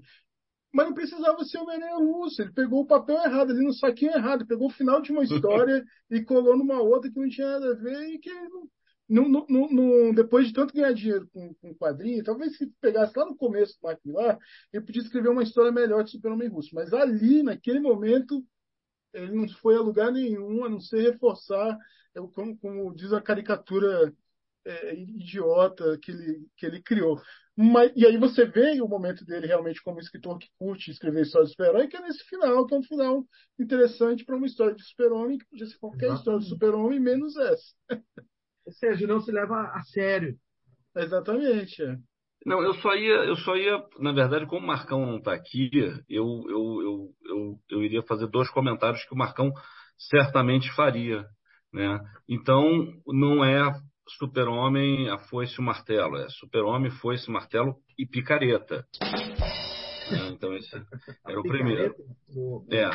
E o outro comentário que o Marcão faria é: hum, então ela sabe tudo, inocente. Você Né? E aí, exatamente, seriam dois comentárires que o Marcão faria. Está re, ele... tá representado, Marcão, o condorito dos quadrinhos devidamente representado marcado no, episódio. É. Duas, é, né, né, duas piadas aí marcônicas psicografadas por Bruno Porto, diretamente do Chile. É, mas eu acho que então o Márcio talvez tenha caído numa contradição aí, então, porque se o padrinho não pode representar nada no quadrinho super-herói, não pode representar nada ambicioso do ponto não. de vista uma leitura política da realidade, por que, que você está elogiando os quadrinhos da Inocente aí do Demolidor? Agora se porque, porque, o Márcio, o Márcio não é que ele esteja, não é contraditório, é que o Márcio é equivocado, né? geralmente. geralmente. Né? Aí ele, ele assume isso. Só quando né? eu estou acordado.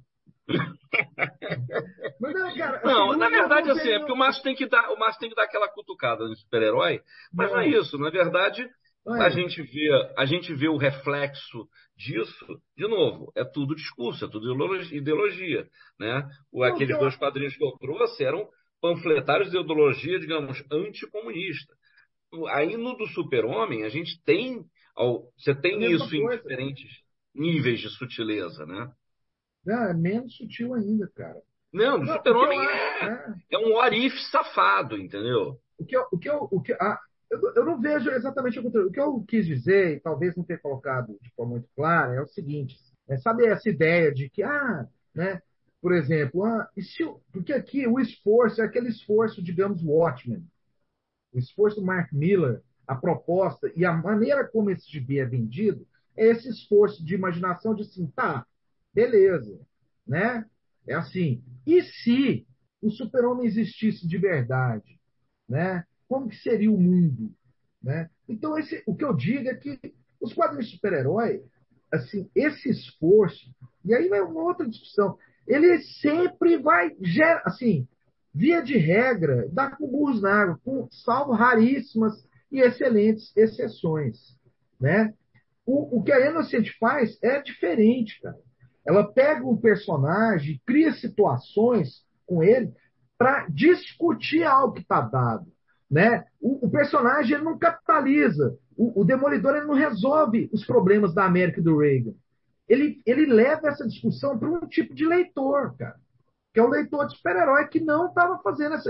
Ele só estava vítima de uma visão unilateral que é essa, da ameaça comunista, ou do, né, que os comunistas, essa, essa coisa massificada. Então, ela trabalha dentro dessa chave, né, assim, continua sendo um gibi de super-herói, que é mentirinha, né, mas ela traz, ela dá conta de fazer essa discussão dentro desse gibi, né, enquanto que esse aqui, ele se propõe a, a fazer uma análise, ou, ou a imaginar uma sociedade, que ela acontece e é, é uma coisa completamente pueril, né? Eu acho, né? É pueril, é bobo. Então, assim, cada vez mais eu vejo isso, assim, né? Por exemplo, né, tem essa discussão sempre do Batman, do Batman, do Batman, Batman luta contra o crime. É, é, é assim, Gotham City é uma cidade. Pô, cara, distribui a renda lá, velho. Pega a sua fortuna, distribui a renda, foi tudo, acabou. Não vai ter mais o tal do crime lá. Uh, vou comer a tia do Batman. Agora mesmo eu vou lá, eu vou lá. Tá entendendo? Então, assim, essa, essa, essa, esse é o fato, né? Assim, só que você não vai fazer uma história de super-herói assim, porque toda vez que você se mete a fazer uma história de super-herói assim, a história tem um furo, porque essa coisa já é, ela é intrinsecamente posta, né? É, esse é o ponto. É, é, é, um pouco os furos que você encontra em, em qualquer filme. Quando você fala assim, porque se o Bat, se o Bruce Wayne bota o dinheiro para a sociedade, para um programa social e blá blá blá, a história não acontece. Né? Quer dizer, o, o, a história, a história de super-herói, super né? A história de super-herói. E aí a gente está falando uma coisa que é indústria, que todo mês você tem que botar né, quadrinho para fora. Você pode chegar e falar, ah, eu vou pegar uma coisa especial, vou fazer uma graphic novel especial e tal, e aí eu vou trabalhar isso mais a fundo, mas no fundo, meu amigo, é botar assim, você não vai, né, é a incongruência do cara vestido de morcego, que seja, né, tem que ter uma suspensão de, de, de, de realidade. O que é legal dessas, da, do que você menciona sobre essa fase da inocente é que ela faz isso num gibi que está que tá cuspindo. Ela consegue trabalhar é, esses valores ou essa, uh, essa, essa, esse esse subtexto né, ideológico que seja, né, dentro de uma coisa que, pô, eu tô querendo é ver umas porradas, tô querendo soco, aquilo que você gosta, entendeu? Hominho brigando com hominho. Né? Daqui! Verossimilhança não é o forte dos quadrinhos de super-herói, não procure isso em quadrinhos de super-herói. Não são verossímeis, não procuram ser e nem devem ser. Mas, mas é aquilo que a gente já conversou sobre aqueles quadros, sobre naquele episódio do Lasercast que a gente discutiu. Quer dizer, quando você que a gente discutiu a, a, os quadrinhos de super-herói, é uma questão de você utilizar aquilo, seja lá o que for, como um enredo. Entendeu? Você está pegando um enredo, então é uma questão política, vamos fazer uma coisa política. Dentro do universo do, do, do super-herói, que é um gênero que, enfim, mistura outros gêneros, né? que acomoda outros gêneros. É, em relação ao Batman, claramente o Batman não luta contra o crime para acabar com o crime. Isso é evidente. O Batman luta contra o crime para sublimar suas obsessões, né? Claramente o Batman não, não tem muito objetivo de acabar com a criminalidade em Gotham City, porque senão ele utilizaria a estratégia mais estúpida possível e ainda mais considerando o capital financeiro que ele domina, né? Então, mas enfim, só lembrando também que o Super-Homem ele nasceu como um herói do New Deal, né? Assim, um herói reformista e tal, nos quadrinhos Total. do. Da Era de Ouro são bem interessantes, antes da Segunda Guerra Mundial, antes do Super-Homem virar um instrumento de propaganda, primeiro para a Segunda Guerra Mundial, depois provavelmente anticomunista, né? O, ou, de, provavelmente não, com certeza, o, o, o Super-Homem era um. Era, ele era basicamente um, um herói que não tinha super vilões no começo, né? Então ele enfrentava gangsters, falsários, estupradores. E, enfim, era uma, uma espécie de herói do povo ali que estava diretamente nas pequenas causas é, da sociedade como um todo. Né? Tem um texto que eu escrevi sobre isso há muito tempo também na Raio Laser, esqueci o nome, mas vou linkar depois de uma leitura bastante dedicada desses primeiros quadrinhos uh, do Super-Homem, né? É, mas aí resta uma pergunta. Né? E agora, mas peraí, mas aí só, agora fazendo uma observação sobre a sua observação, e que é uma coisa que o Grant Morrison tenta resgatar é, em 2011 com os Novos 52, que ele faz um, um retconzão desses, que o super-homem está usando uma calça jeans, uma camiseta, e, e, que faz essas coisas todas. Então, assim, é de novo um, um super-homem uh, de volta às origens, né? De volta né, a 1938, 1939. Mas presta essa parada, Bruno? Não, é só uma não, não, não, não, não, não, não. Queria dizer que totalmente perdido no tempo que não faz mais nenhum ah, sentido. O, o, Lima gosta, então já tem seu valor, entendeu? Gosto, mas, alegria. mas tá escrito Grant Morrison. também gosta dos 952. Eu queria ver se ele gostasse se não tivesse o nome lá escrito na capa. Eu queria ver gostar. Leitura cega. Quem escreveu essa porra? Não sei. Que bosta. Ah, Consigo reconhecer com a frase. Eu só, eu só queria complementar que, que é interessante, que é justamente essa questão da indústria. Né? A, a, esse quadrinho do, do Colossus ele saiu no Marvel Comics Presents, que é uma revista Z feita que quase ninguém compra, que é só para treinar é, é, gente nova, né? Então que você tinha uma certa liberdade porque não tinha uma circulação grande, não era uma coisa muito lida, né? É, eram histórias curtas, então você tem o nível de, de importância do que estava sendo produzido, não do que estava, mas do veículo em si, né? Do, da, da, do título. Era muito o tipo pouco. de atenção, né? O tipo de atenção. Que é né? completamente diferente você pegar um Superman Fosse Martelo, que já foi criado para ser um formato prestígio, minissérie de três edições, com capa cartão, papel chezão, né? nomes da indústria cabulosos, e que, e, e, né, que, que acaba não sendo muita coisa. Assim. É, é, tem, eu acho interessante essa, essa questão, por exemplo, dessa coisa do mito e dessa coisa, dessa mudança que, que o Ciro falou com relação ao, ao internauta. internauta, porque você tem essa. Porque no, no fim, né, é, esses quadrinhos, essa, essa visão da esquerda é, dos quadrinhos super-herói mesmo no caso da Inocente, porque da Inocente ela, ela, produz a discussão, ela joga a discussão, mas ela não, não, não, tem uma conclusão em si. A conclusão ela acaba de uma forma como todo quadrinho de super-herói acaba normalmente naquele período, né? É, é, é não passar para ação. Eu, eu, eu, acho que a Inocente ela consegue passar uma ideia de você promover um pensamento crítico com relação àquele momento ali dos Estados Unidos para aqueles leitores que chegaram ali aquele quadrinho, mas não, não é um quadrinho que necessariamente chama a ação, que chama para você tomar conta desse movimento que começa mítico, né, dessa ação que começa mítica de certa forma e que e que a, a coisas como, como, como o Marx e Engels, né, como o manifesto, chama a, a, ao trabalhador a tomar a ação do mito e a produzir a ação de maneira material, material e real na realidade, né? Então você não tem o, o, o Eternauta faz isso. Essa mudança do Eternauta é justamente chamar a ação, a tomar conta desse, desse ato místico e produzi-la no mundo real. Né? E vamos destruir a família, pô. Exatamente. A família. E aí, e, e isso não rola. família né? não pode. Mas, Márcio, resta uma pergunta, então, eu acho, para a gente encaminhar para a conclusão desse episódio, que logicamente a gente não se propôs a discutir axiomas da, do pensamento de esquerda nem nada, mas de maneira bastante livre discutir alguns quadrinhos que nós pensamos ser influenciados de uma maneira ou outra por esse espectro político, né? Resta uma pergunta para o Márcio. E o quadrinho do Lula? Rapaz, o quadrinho do Lula. Uma, uma grata surpresa presente aqui, né, do, do Pedro Brant, quadrinho do Lula, cara. É um quadrinho lançado aí de forma na campanha né, do PT, né, que reconduziu o Lula à presidência da República e nos nos salvou da, da câmara de gás. Né? Já devia estar esturricando lá. Né? Mas assim, cara, é aí é, é, uma coisa dessa. O Lima também achou um quadrinho bem interessante, né? É, que é a história do PCB, do Partido Comunista Brasileiro, em quadrinhos, feito por alguns autores, um deles, inclusive, uma figura notória do quadrinho é, é, independente, que é o grande mineiro talentosíssimo Luciano Irton, né, faz uma das partes dessa história aí do, do PCB, né, Lima? É, o quadrinho do Lula é aquele, né?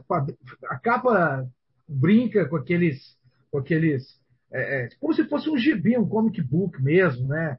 Edição número 13, Partido dos Trabalhadores, aí tem a estrelinha lá do Lula, da perseguição à esperança né, renovada, apresentando, né, numa, numa bolinha assim, num, né, típica de, de, de quadrinho antigo, a treta da Lava Jato contra Lula e a soberania nacional, e um sujeito mascarado que não é outro senão o maior cretino do Brasil, o senhor Sérgio Moro.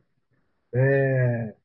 E, cara, você sabe o que é mais interessante? Na verdade, é óbvio que isso aqui era um instrumento de campanha política, é, foi distribuído, é, mas é, me, o que me surpreendeu e, e, e, que fique claro, isso aqui é propaganda, não é uma obra. Mas me surpreendeu o seguinte, cara, a qualidade do material, e não estou falando só da, da, publicação em si, assim, né?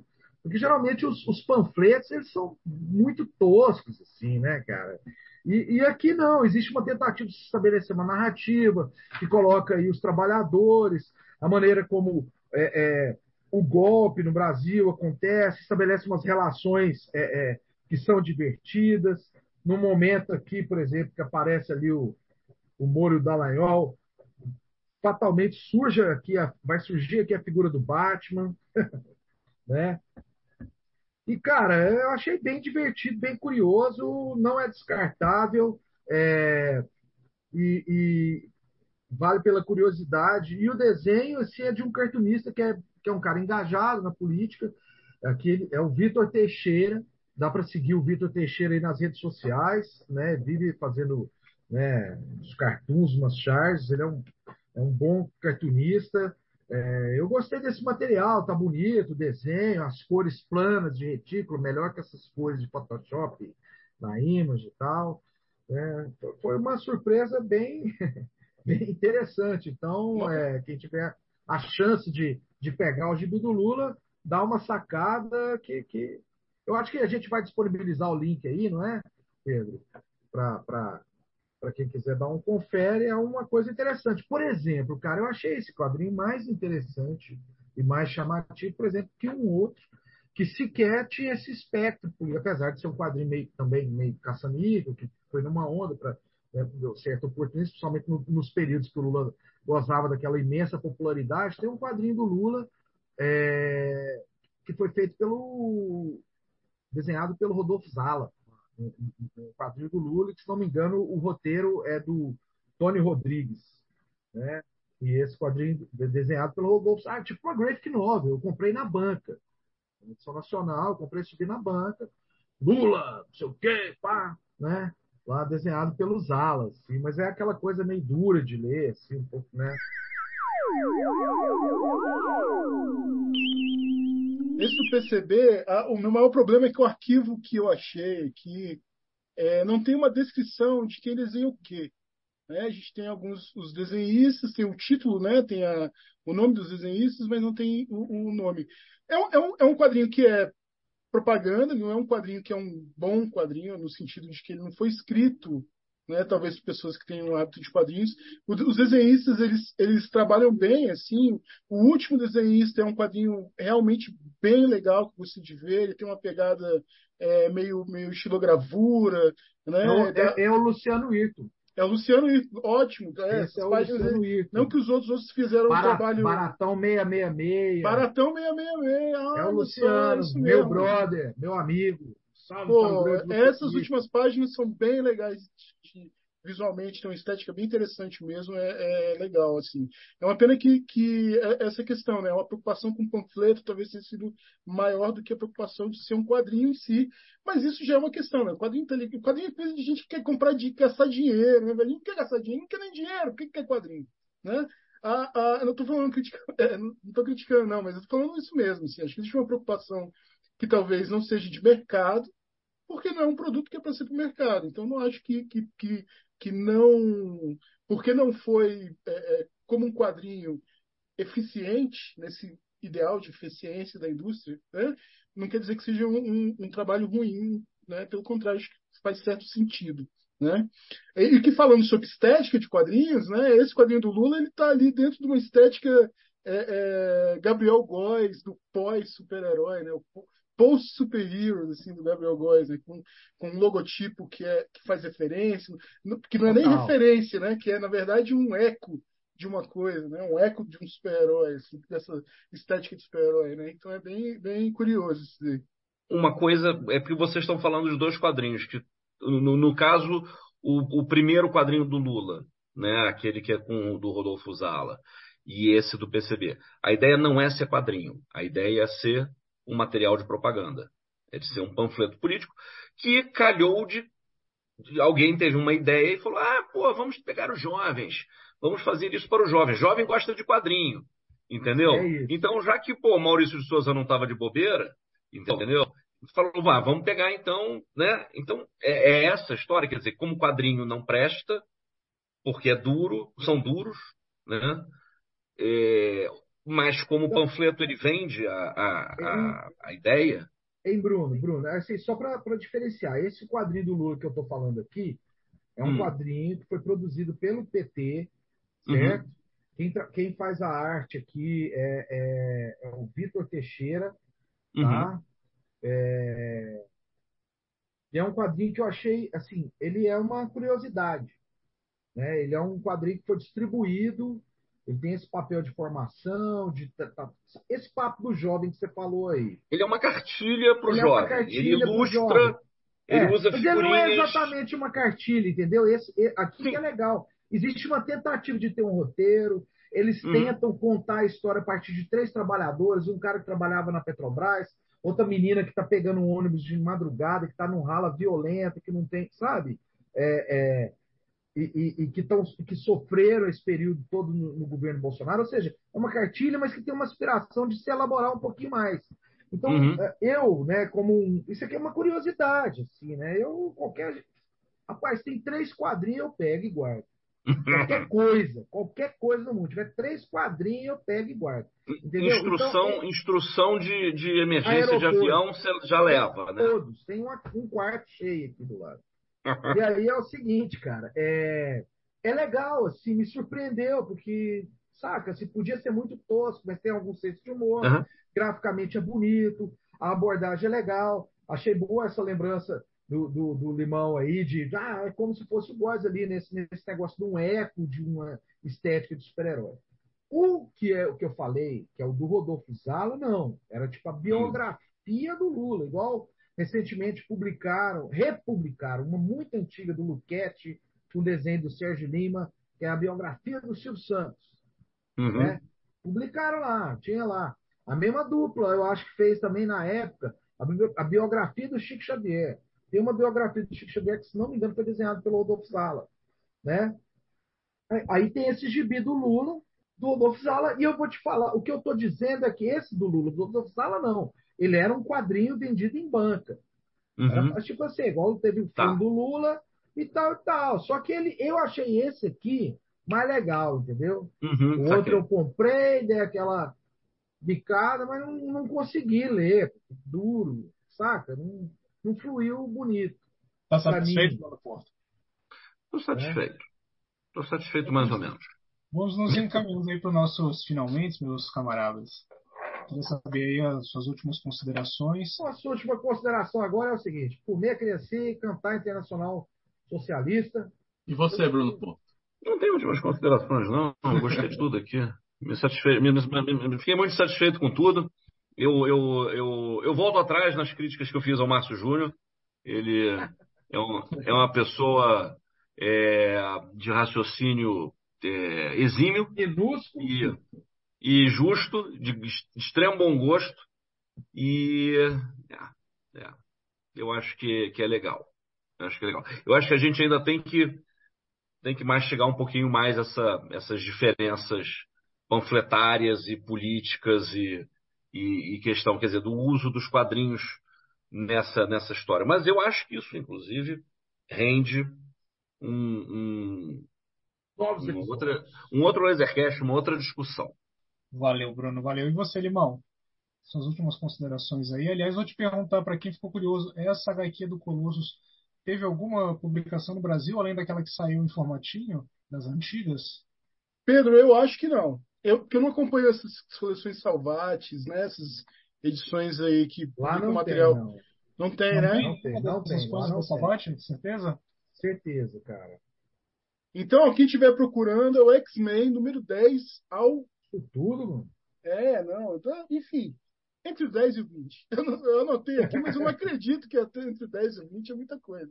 Apesar que são vários capítulos, assim, pequenos, que saíam na X-Men, os capítulos pioneiros, que era um saco ler, porque você lia Essa revista é a mesma revista aí, essa revista que foi publicada originalmente é a mesma revista onde saiu o Arma X. É, é né? exatamente. Era uma revista da Marvel, é um gibi comum, né, que tem ali, só que ao invés de ter uma história lá de 22 páginas, eles fracionam, são quatro histórias com cinco páginas cada e em continuação. Sim, sim. É. Eu- E aí assim, sempre tinha um, um cara legal, é, muito legal, mas geralmente os outros traziam boas, sim, sim. boas histórias. Tem boas histórias. É, é, eu queria terminar só falando, independente, se a gente pensa, por exemplo, dessa questão do quadrinho do PCB, né? Independente da, da, da intenção do quadrinho, de ser essa ideia, essa ideia meio tiozão, de ah, vamos nos comunicar com a juventude, fazer um quadrinho. É, eu acho que o quadrinho, além da questão dessa propaganda, ela, o, o quadrinho desse caso do PCB, no caso do quadrinho do Lula, no caso de outros quadrinhos que têm uma, uma, um, um, um pé mais panfletário, né, com, com relação à esquerda, com relação a, a esse pensamento é, é, como socialista, comunista, assim, é dar uma, uma visualidade para esse pensamento que normalmente estaria nas mãos das grandes indústrias, né? As grandes indústrias elas têm as próprias visualidades das suas ideias, né? As suas ideias elas têm, elas têm um veículo para veicular imagens e, e, e gerar uma visualidade para a ideia delas que, que, que, que um caso, por exemplo, como uma história do PCB não tem.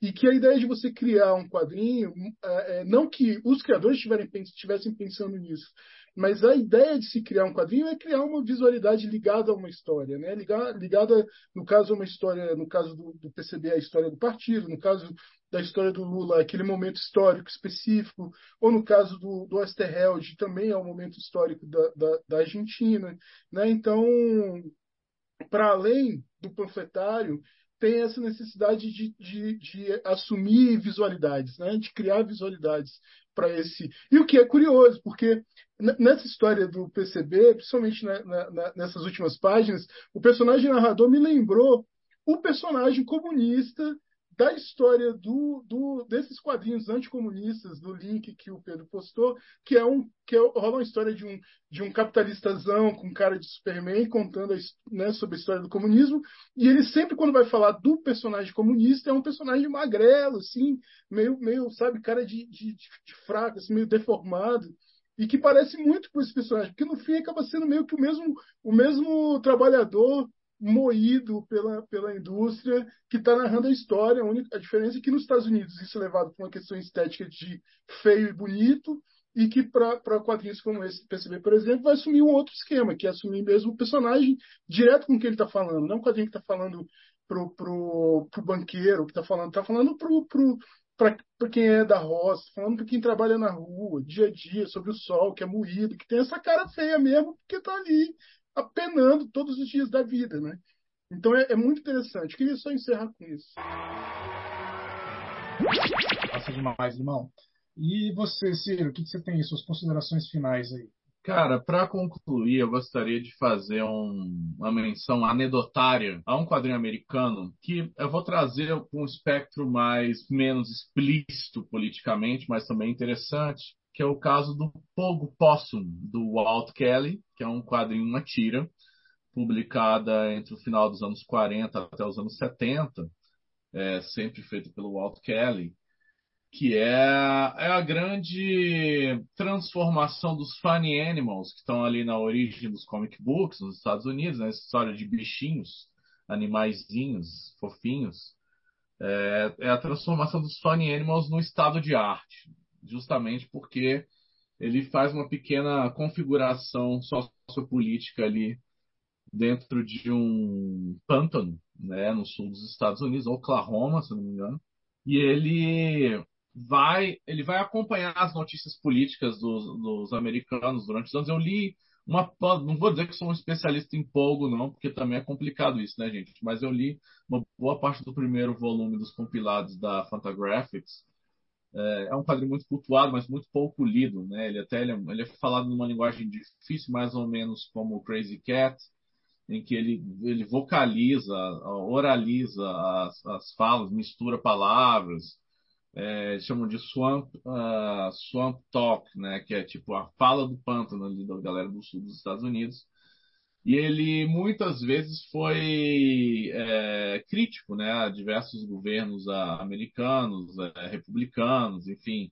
Ele teve uma atuação ali é, que às vezes pendia para o explicitamente político. É difícil a gente falar de esquerda nos Estados Unidos especialmente depois do macartismo, porque ali é onde há, há realmente uma limpa é, do pensamento de esquerda, especialmente institucionalizado, os partidos né, desaparecem e tal. Mas é, é o que a gente vai. É, ele, ele, já, ele, já, ele já indica, já sinaliza algo que acontece hoje em dia. Por exemplo, assim, é, a Marvel é uma empresa capitalista, mas que adere, adota discursos da esquerda comportamental, por exemplo, é, causas identitárias, etc., mas, por outro lado, economicamente, ela joga uh, o jogo neoliberal. Né? Então, a, a, o que se tornou a esquerda no contemporâneo, ela também é muito fragmentária, muito diferente do que como ela nasceu, porque a esquerda nasceu no século XIX como blocos ideológicos muito concisos, muito coerentes, é, do que, que elas querem dizer, como você deve adotar esse bloco de ideias de maneira unívoca, né? É, e aos poucos a, a, esse, essa memética da esquerda, como a gente vem discutindo aí desde o início do episódio, ela vai é, se fragmentando em diversas orientações possíveis dentro de campos diferentes, como por exemplo a economia, a política, a sociedade, os costumes, etc vão ter abordagens diferentes sobre o que é esquerda e direita. Então, é até um, é uma, uma, dicotomia um pouco difícil de se, de se localizar na história hoje em dia, porque a, digamos, a configuração econômica, política e social é muito diferente do, da, da primeira metade do século XX. É, então o Pogo ele, ele fica nessa coisa assim de ser uma. O Pogo ele concorre à presidência no, no, no quadrinho e tal. Ele até vira um, uma campanha de estudantes universitários é, na época é, dos direitos civis, né, justamente porque ele vira uma, uma figura libertária, né, ele vira signo de uma figura libertária é, que é associada a um pensamento que vai ser identificado de alguma forma ou de outra com a esquerda, apesar de a gente saber que a esquerda, tal qual a gente reconhece na América Latina, é, ela não existe nos Estados Unidos. Né? Assim, não existe esse o discurso, a, a, a, o leque ideológico é diferente. Né? Então, vale a pena mencionar esse quadrinho. Ele não saiu no Brasil, né?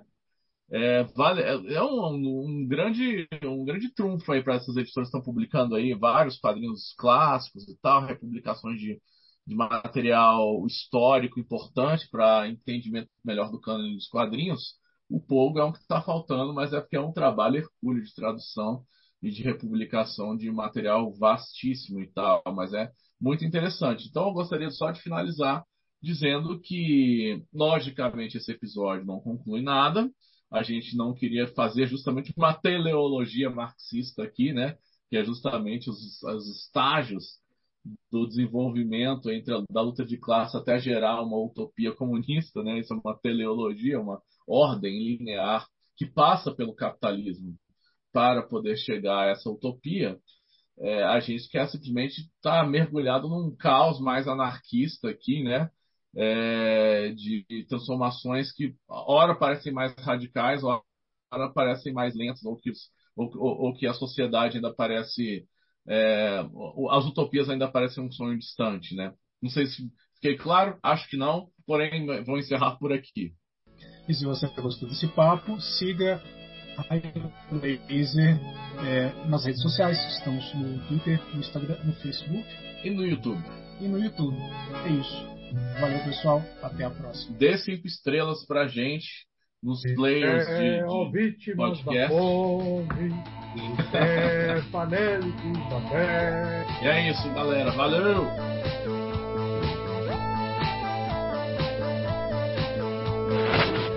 Raio Laser é Ciro Inácio Marcondes, Pedro Brant, Márcio Júnior, Marcos Maciel de Almeida, Dandara Palankoff, Bruno Porto, Lima Neto. Edição do Lasercast, Éder Freire e Gustavo Trevisoli. Mídias sociais, Ed Tenório. Diagramação e design, Bruno Porto e Poliana Carvalho. Acesse raiolaser.net.